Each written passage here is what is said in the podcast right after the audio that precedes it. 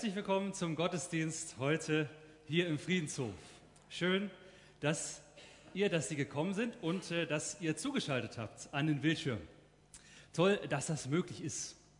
Ja, heute ist es äh, tierisch heiß, ja, und ähm, manche würden jetzt sagen, so hoffentlich ist bald wieder Winter, damit es nicht so, genau, ertragen die Hitze nicht so. Und ich finde, ein paar Tage im Sommer muss aber schon geben, wo wir mal richtig so 35 Grad oder so oder von mir aus auch 38 haben. Ähm, das, ich finde, das muss schon sein.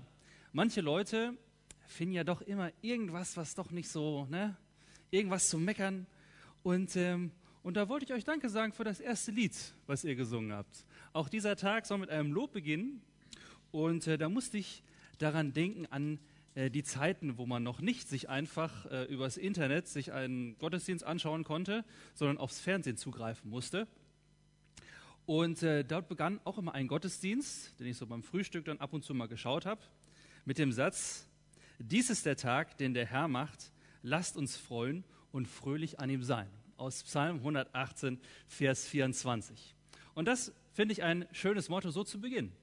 Dies ist der Tag, den der Herr macht. Lasst uns freuen und fröhlich an ihm sein. Und weil wir einen Gott haben, der uns diesen Tag schenkt und diesen Gottesdienst, wollen wir fröhlich sein und mit ihm feiern. Mit Gott feiern im Namen des Vaters und des Sohnes und des Heiligen Geistes. Amen. Ich möchte zu Beginn ein Gebet sprechen.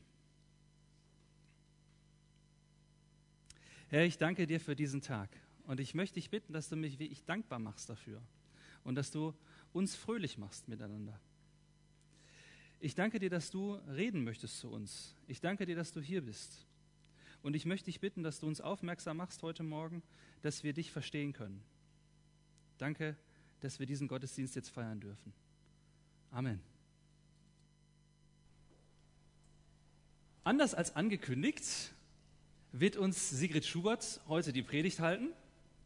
Und äh, passend zum Wetter hat sie ein heißes, einen heißen Text ausgesucht, könnte man sagen. Es wird skandalös, könnte man formulieren. Es geht heute um eine Prostituierte. Ich habe gedacht, das sagt man am Anfang, das erhöht die Klickzahl gleich. Ähm, Sigi, ich freue mich auf deine Predigt. Aber vorher wollen wir Gott anbeten in Liedern. Und ja, wegen Corona können wir leider nicht mitsingen, aber ich finde toll, ihr singt für uns. Und, ähm, und ich habe gemerkt, ich kann wenn ich einfach zuhöre, sehr gut auf den Text achten. Dann achte ich nicht darauf, ob mein Nachbar jetzt irgendwie schief singt oder ich die Töne treffe oder wie auch immer, sondern ich kann mich einfach mal auf den Text konzentrieren, mich zurücklehnen und ähm, überlegen, was eigentlich dort, was wir dort zu Gott sagen. Und die Chance lasst uns jetzt einfach mal gemeinsam nutzen, das zu tun. Danke, dass ihr für uns Musik macht.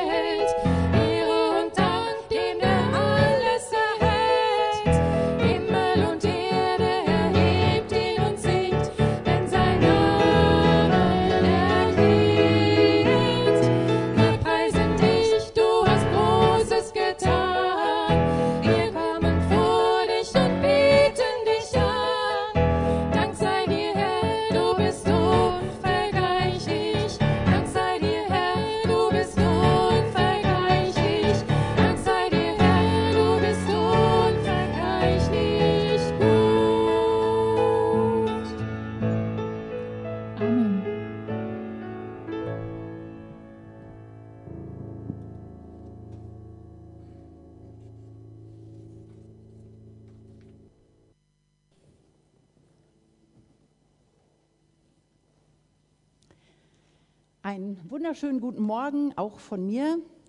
Ich freue mich, dass ich heute mal wieder hier sein darf zum Predigen, auch wenn das jetzt so sehr überraschend kam in dieser Woche für mich. Ich habe viele von euch lange nicht gesehen und ja, es ist schön, dass wir hier Gemeinschaft haben können, miteinander feiern können. Manche haben ja das Lesen für sich neu entdeckt in diesen zurückliegenden Monaten, in denen alles so ein bisschen anders ist, als wir das sonst so gewohnt sind. Und bevor ich zu dieser skandalösen Geschichte, die der Christian uns angekündigt hat, komme, fange ich vielleicht mal mit was Bodenständigem an. Ich habe uns ein paar Bücher mitgebracht. Glaubensgeschichten. Da ist einmal die Biografie von Bonhoeffer. Ich liebe dieses Buch. Ähm, mit hineingenommen zu werden in dieses Leben, in den Glauben dieser ja so wahnsinnig spannenden Persönlichkeit von Dietrich Bonhoeffer. Oder zwei Bücher von Daniel Böcking, stellvertretender Chefredakteur bei der Bild-Zeitung. Also eine ganz andere Welt, eine ganz andere Art zu glauben, auch eine andere Zeit. Und Daniel Böcking schreibt total begeistert, wie er zum Glauben gekommen ist und wie er das heute so weitergibt, auch in seinem Leben, in dieser ganz besonderen Lebenssituation, in der er steht. Absolut lesenswert. Ich finde, wir können so viel lernen von dem Glauben anderer, von dem Leben anderer, von den Geschichten, die andere mit Gott erleben. Und aus genau dem Grund habe ich uns heute eben die Geschichte der Rahab mitgebracht, um auch zu schauen, was wir aus dieser Geschichte lernen können. Und es wird vielleicht gar nicht ganz so skandalös, wie Christian das angekündigt hat. Ich lese uns aus Josua 2.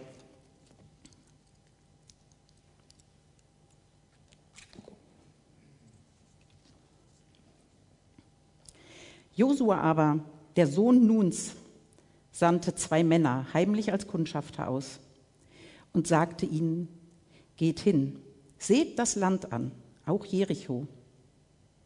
Die gingen hin und kamen in das Haus einer Hure, die hieß Rahab, und kehrten dort ein. Da wurde dem König von Jericho angesagt, siehe, es sind in dieser Nacht Männer von den Israeliten hereingekommen, um das Land zu erkunden. Da sandte der König von Jericho zu Rahab und ließ ihr sagen, Gib die Männer heraus, die zu dir in dein Haus gekommen sind. Aber die Frau nahm die beiden Männer und verbarg sie. Und sie sprach, ja, es sind Männer zu mir hereingekommen, aber ich wusste nicht, woher sie waren. Und als man das Stadttor schließen wollte, als es finster wurde, gingen die Männer hinaus. Und ich weiß nicht, wo sie hingegangen sind. Jagt ihnen eilends nach, dann werdet ihr sie ergreifen. Sie aber hatte sie auf das Dach steigen lassen und unter den Flachsstängeln versteckt, die sie auf dem Dach ausgebreitet hatte. Und ehe die Männer sich schlafen legten, stieg Rahab zu ihnen hinauf auf das Dach und sprach, ich weiß, dass der Herr euch das Land gegeben hat. Denn ein Schrecken vor euch ist über uns gefallen, und alle Bewohner des Landes sind vor euch feige geworden.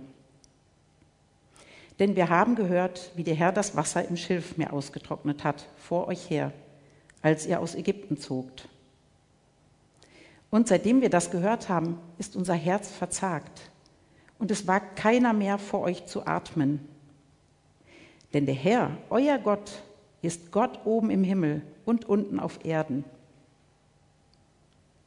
So schwört mir nun bei dem Herrn, weil ich an euch Barmherzigkeit getan habe, dass auch ihr an meines Vaters Haus Barmherzigkeit tut. Und gebt mir ein sicheres Zeichen, dass ihr leben lasst meinen Vater, meine Mutter, meine Brüder und Schwestern und alles, was sie haben, und uns vom Tode errettet. Die Männer sprachen zu ihr, tun wir nicht Barmherzigkeit und Treue an dir, wenn uns der Herr das Land gibt. So wollen wir selbst des Todes sein, sofern du unsere Sache nicht verrätst. Da ließ Rahab sie an einem Seil durchs Fenster hinab, denn ihr Haus war an der Stadtmauer und sie wohnte an der Mauer. Die Männer aber sprachen zu ihr, so wollen wir den Eid einlösen, den du uns hast schwören lassen. Wenn wir ins Land kommen, so sollst du dies rote Seil in das Fenster knüpfen durch das du uns herabgelassen hast. Sie sprach, es sei, wie ihr sagt, und ließ sie gehen. Und sie gingen weg. Und sie knüpfte das rote Seil ins Fenster.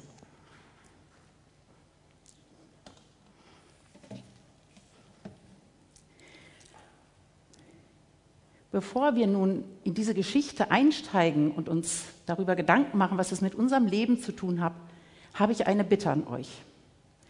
Diese Predigt heute, die hört für euch ganz persönlich für euer Glaubensleben.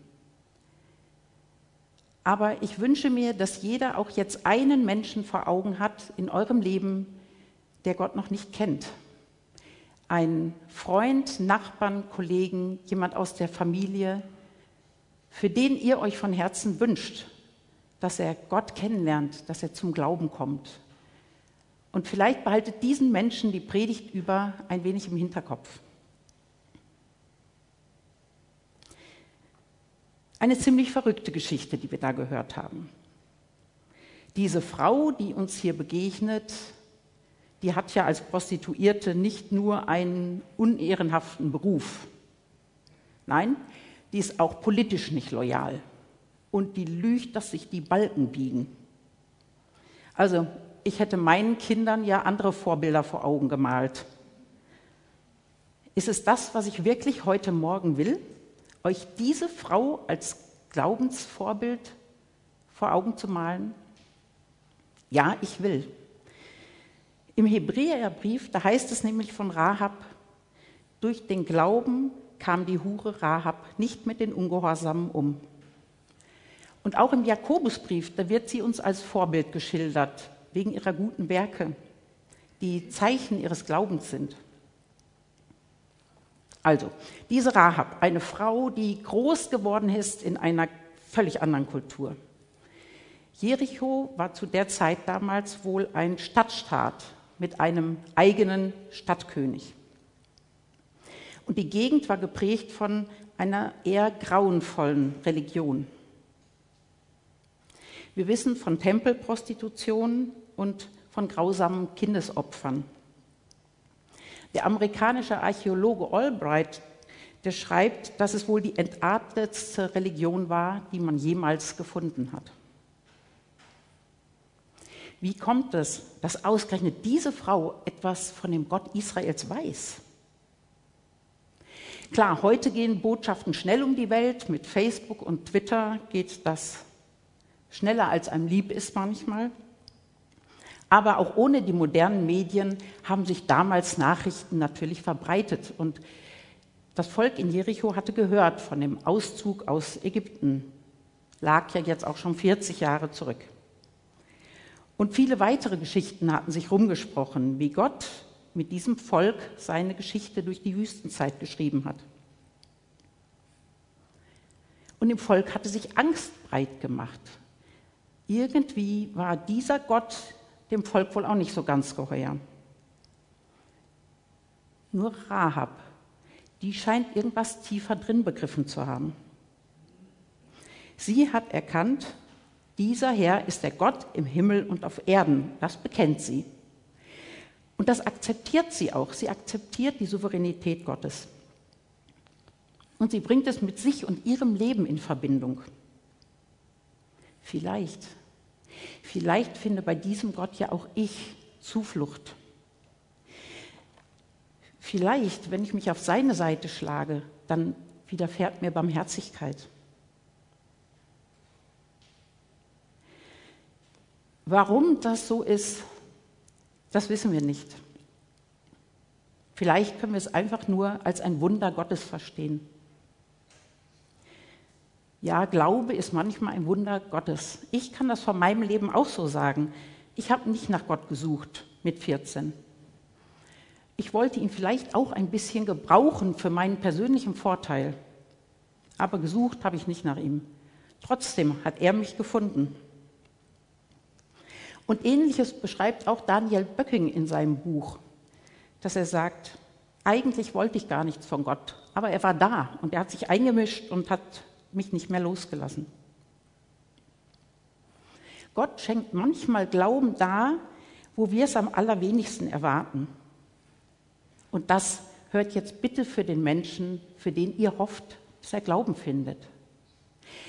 Da ist keine Lebensgeschichte zu schwierig, kein anderer Glaube zu groß.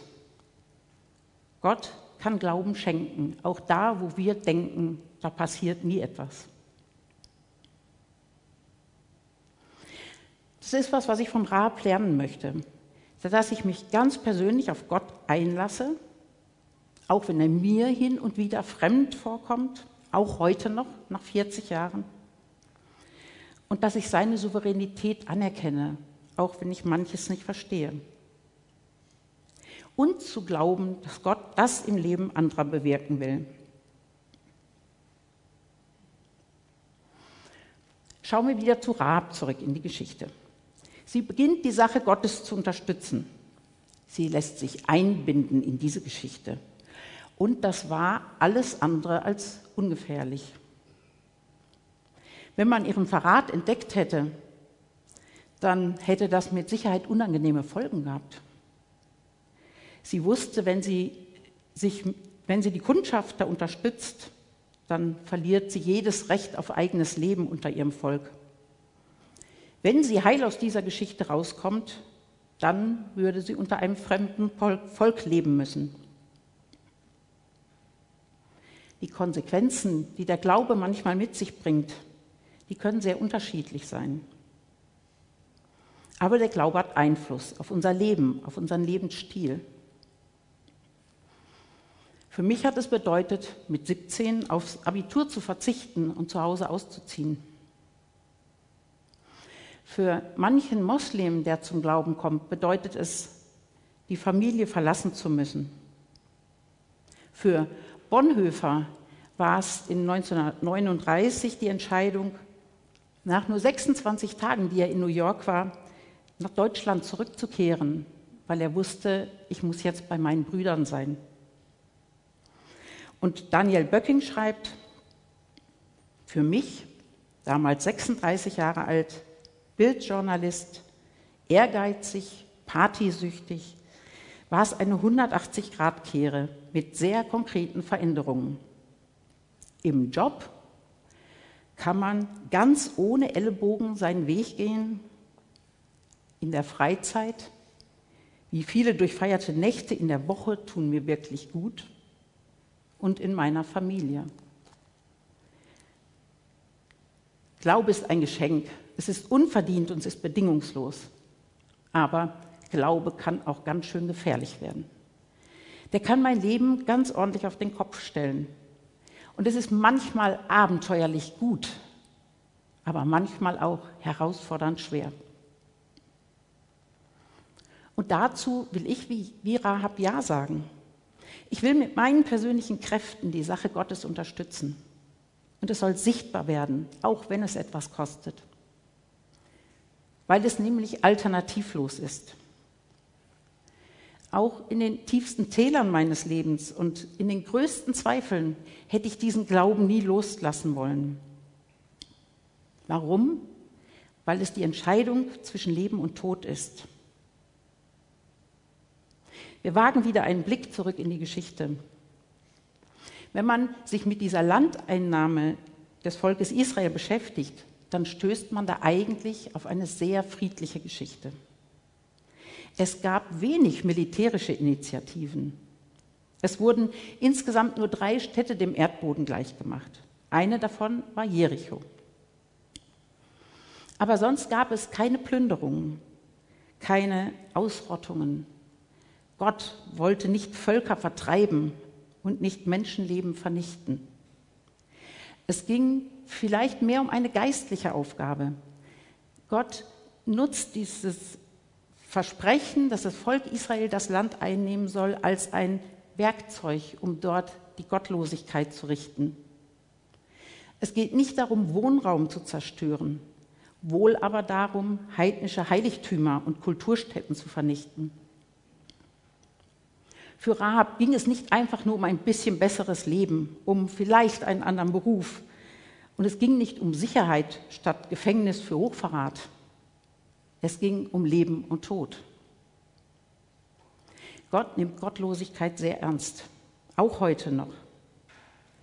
Glaube ist auch für uns heute alternativlos. Es geht nicht um ein bisschen, es geht um alles. Rab durfte das erleben. Das, was sie gehofft hat, sie wird gerettet. Sie hat dieses rote Seil ins Fenster geknüpft als Zeichen für das, also wo sie wohnt. Und mich erinnert dieses rote Seil an den letzten Abend des Volkes Israel in Ägypten. Die zehnte Plage, mit der Gott jetzt endlich zeigen wollte, dass der Pharao sein Volk ziehen lassen muss. Die Erstgeburt in jedem Haus sollte sterben. Und das Volk Israel feiert Passafest und sie pinseln das Blut des Lammes an die Türpfosten als Zeichen dafür, dass der Engel des Todes hier vorbeigehen muss. Keine Sterbenden unter den Israeliten. Die Erstgeburt durfte leben. Und dieses Blut an der Tür, das ist für uns heute das Kreuz. Jesus ist ein für allemal für uns zum Opferlamm geworden. Sein Blut, das ist unsere Rettung, unser Rettungsseil, so wie dieses rote Seil im Fenster der Rahab. Und wer dieses Seil ergreift, der wird umgebucht von der Seite des Todes auf die Seite des Lebens. Das ist Grundlage unseres Glaubens. Und ich glaube, das bekennen wir alle zusammen. Das kennt ihr alle. Aber glauben wir das dann auch für die anderen? Für den, an den ihr eben gedacht habt? Rab bittet nicht nur für sich, sondern Sie erbittet von den Kundschaftern auch die Rettung ihrer Familie. Und sie wird ihr gewährt. Berührt uns das wirklich? Treibt uns die Verlorenheit der Menschen in unserem Umfeld wirklich um? Treibt es uns manchmal Tränen in die Augen? Die tolle Arbeitskollegin, mit der ich so gerne arbeite, der nette Nachbar, mit dem man immer über den Gartenzaun gut plauschen kann. Das eigene Kind. Die Schwiegereltern. Rührt mich das tief im Herzen, dass ich weiß, ohne Gott gehen sie verloren? Es geht um Leben und Tod. Das ist das Zweite, was ich von Rahab lernen möchte, dass wir ganz unverschämt Gott auch die Rettung der Menschen, um die Rettung der Menschen äh, bitten, die uns lieb sind. Immer wieder zu beten für unsere Kinder und Eltern und Kollegen und ihnen von dieser rettenden Botschaft zu erzählen. Offen, zuweilen vielleicht auch schonungslos. Darum zu bitten, dass sie durch unseren Glauben gesegnet werden. Sicher tun wir das alle, mal mehr und mal weniger. Und sicher kennt ihr alle auch diese Ohnmacht, dass Gebete manchmal scheinbar nur bis zur Zimmerdecke gehen, dass sie scheinbar nicht erhört werden, dass all unsere Einladungen und unsere Bemühungen im Gespräch sinnlos erscheinen. Und das ist das dritte und letzte, was ich dann aus dieser Geschichte von Rahab mit euch teilen möchte. Denn es geht um Geschichten, die Gott selber schreibt. Vielleicht nach anderen Maßstäben als nach unseren. Wir wissen gar nicht, wie es mit Rahab weiterging. Ihr Name taucht im Alten Testament überhaupt nicht mehr auf. Wir erfahren nur, dass sie gerettet wurde und dass sie unter dem Volk Israel Heimat fand und dann kein Wort mehr. Wir wissen auch nicht, ob die Familie auch begonnen hat zu glauben an diesen Gott, der gerettet hat. Aber dann, im Neuen Testament, gleich auf der allerersten Seite, da taucht sie plötzlich wieder auf. Im Stammbaum Jesu. Ja, Gott hat mit diesem Leben Geschichte geschrieben. Wir erfahren, dass sie einen Sohn hat, und von diesem Sohn von Boas hören wir ganz viel im Buch Ruth. Wir erfahren, dass er ein gottesfürchtiger und ein barmherziger Mann war. Mit wie viel Liebe wird Rahab ihn wohl erzogen haben? Und wie oft hat sie ihm vielleicht die Geschichte ihrer Rettung erzählt? Und dieser Sohn ist der Urgroßvater von David. Da ist eine Geschichte über eine lange Zeit fortgeschrieben worden. Wir sehen nicht immer, was aus unseren Gebeten wird. Und wir können nicht immer sehen, was aus der Saat wird, die wir im Kindergottesdienst, in den Jungscharstunden, im Konfirmandenunterricht aussehen. Oft scheint da einfach nichts zu geschehen. Daniel Böcking musste 36 werden, ehe dass er den Glauben annehmen konnte, den seine Eltern ihm schon im Kindesalter immer wieder versucht haben, lieb zu machen. Und manchmal braucht es noch viel länger. Ein Pastor einer Gemeinde, in der ich früher war, hat mal erzählt, dass er 40 Jahre für seine Eltern gebetet hat. 40 Jahre. Und er sagt, Sigrid, ich habe so oft aufgegeben. Ich war so oft mutlos. Und ich musste mich manchmal so zusammennehmen, zu beten. Ich habe nicht mehr geglaubt, dass Gott da was bewirkt.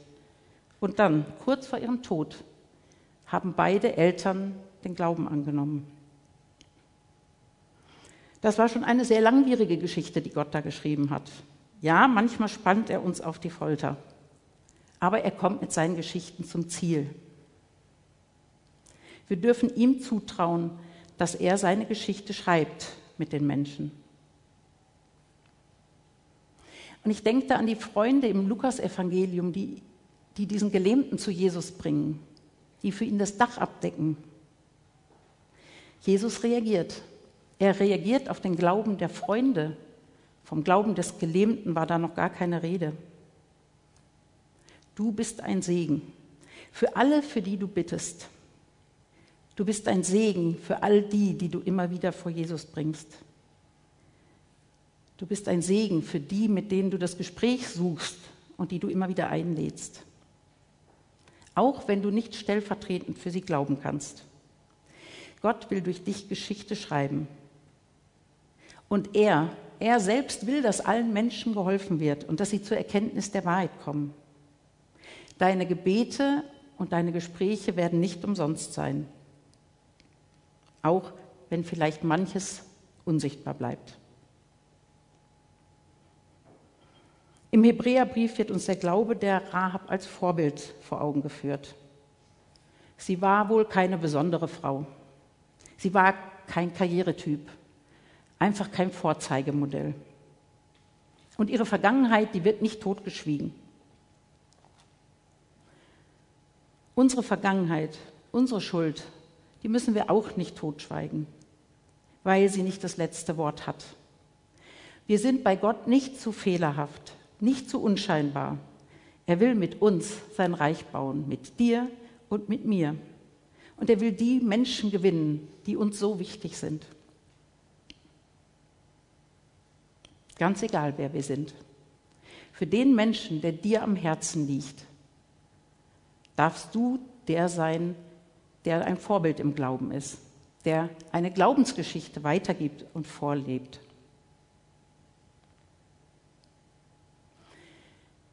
Ich wünsche mir, dass ihr das mitnehmt in euren Alltag, dass ihr immer wieder das Wunder des Glaubens bei euch selbst erlebt und mit Mut die Konsequenzen, die daraus entstehen, anpackt.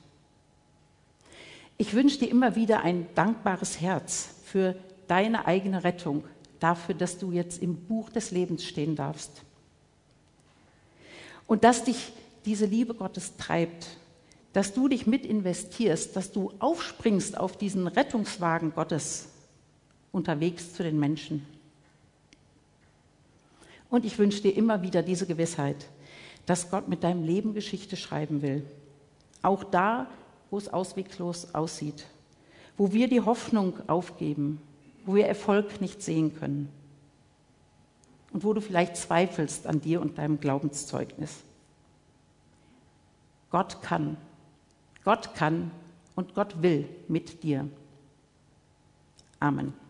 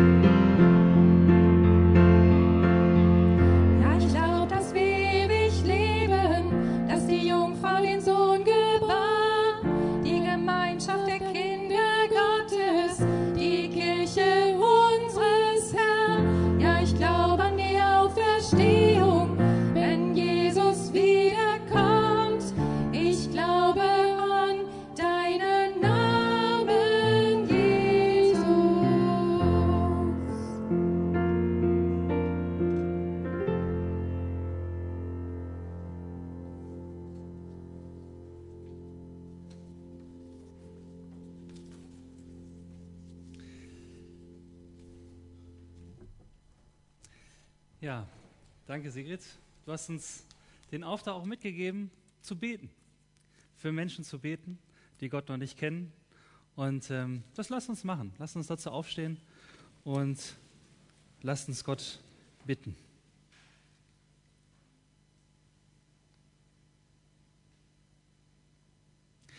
Gott, ich danke dir, dass du derjenige bist, der rettet. Und ich möchte dich bitten, dass du uns diese Botschaft ja deutlich werden lässt. Uns in unserem Leben. Und ich danke dir, dass du derjenige bist, der Geschichte schreibt. In unserem Leben, aber auch im Leben von anderen Menschen. Und wir möchten dich jetzt bitten für ja vielleicht eine Person, die uns jetzt in den Sinn kommt und wo es so schön wäre, wenn du auch mit ihr Geschichte schreiben darfst, dass ja sich ein Mensch dir zuwendet. Und ich lasse jetzt einfach eine kleine Pause, wo jeder an einen Menschen denken kann, der, ja, wo es so schön wäre, wenn der ähm, diesen Gott entdecken kann.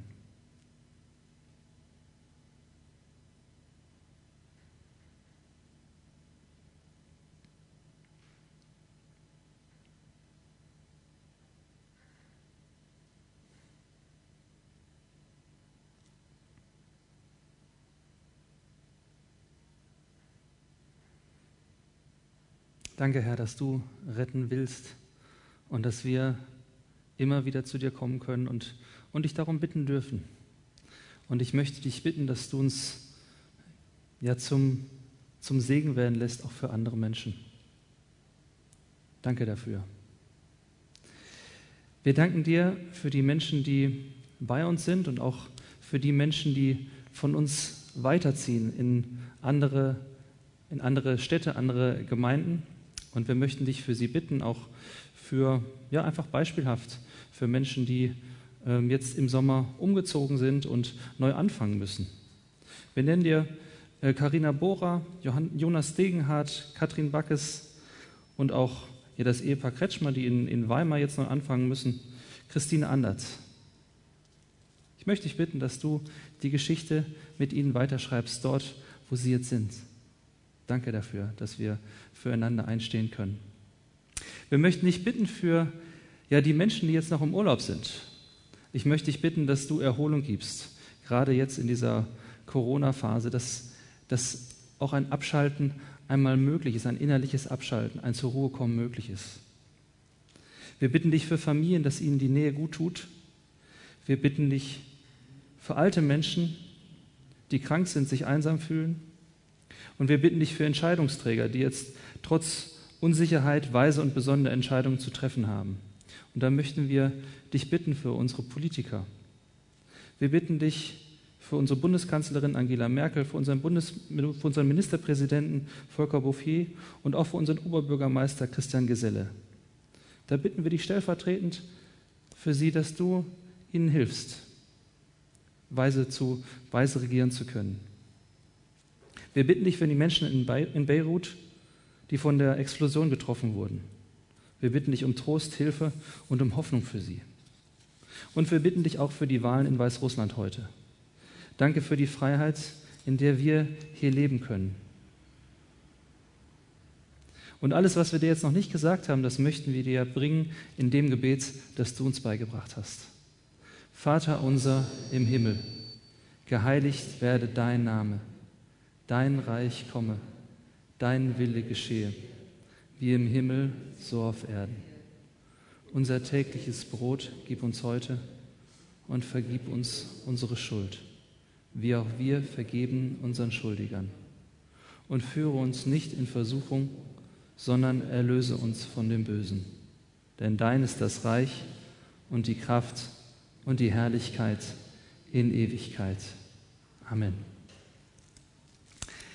Sie können sich setzen und jetzt gibt es noch ein paar Informationen.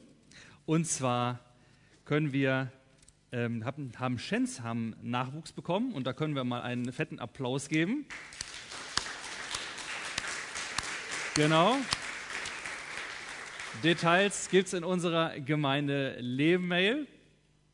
Und ähm, wir haben nächste Woche haben wir den Schuljahresanfangsgottesdienst. Und da haben wir gesagt, ähm, das Wetter ist gut, vielleicht auch nächste Woche. Und deswegen haben wir gesagt, wir gehen mal raus. Und äh, wir wollen ganz gern auf den ähm, Platz bei der Lutherkirche gehen, also hier so schräg gegenüber. Und alle sind herzlich willkommen, dabei zu sein. Es wird nächste Woche keine Übertragung geben, weil wir eben draußen sind. Aber dafür haben wir dort eben mehr Platz und können dort auch mehr Leute unterbringen. Ein paar Dinge wäre gut, dass die mitzubringen wären. Und zwar wäre es gut, wenn man einen Becher mitbringt, dass man was zu trinken bekommen kann und so.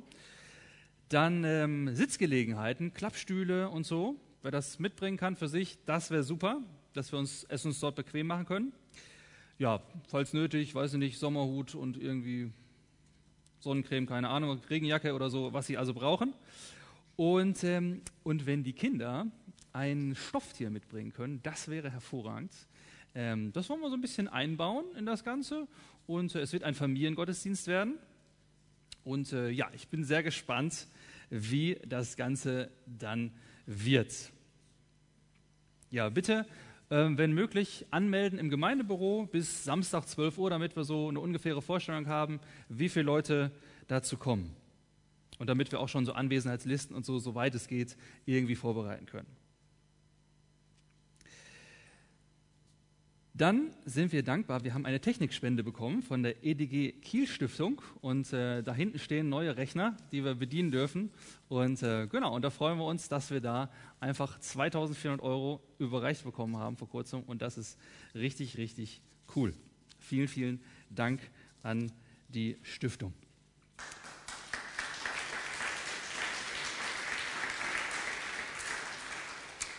Nichtsdestotrotz haben wir natürlich immer noch Bedarf. Ja? Also deswegen wollen wir jetzt eine ähm, Kollekte nachher am Ausgang zusammenlegen, die für unsere Gemeinde bestimmt ist. Und jetzt freue ich mich auf ein letztes Lied mit euch.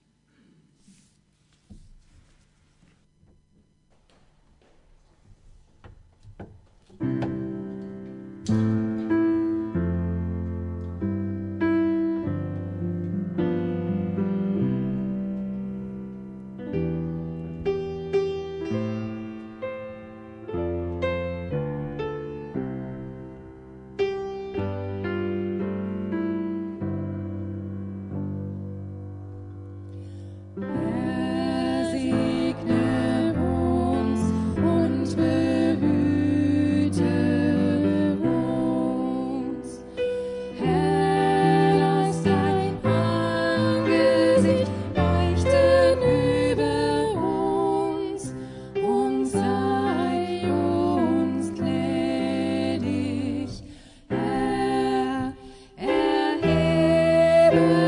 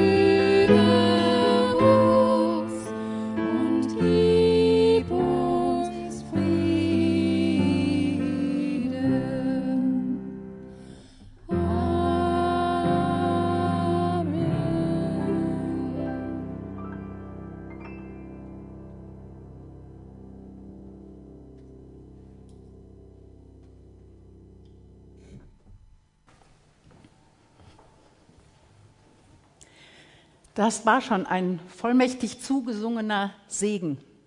Ich habe eben verstanden oder heute hier verstanden, warum der Christian mir die Moderation abgeschwätzt hat diese Woche. Es ist warm hier vorne mit den Scheinwerfern. Da kann man gut davon reden, dass der Sommer ruhig mal so warm sein kann. Ich brauche das nicht.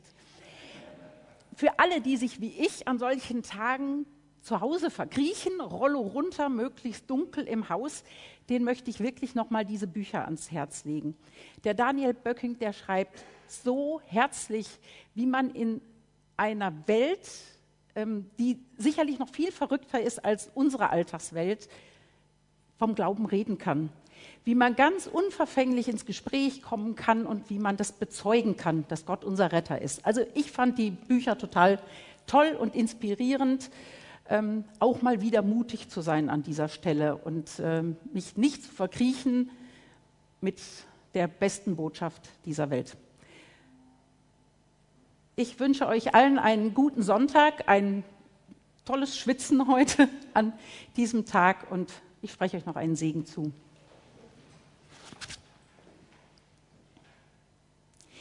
Du bist gesegnet, weil Gott mit dir Geschichte schreibt.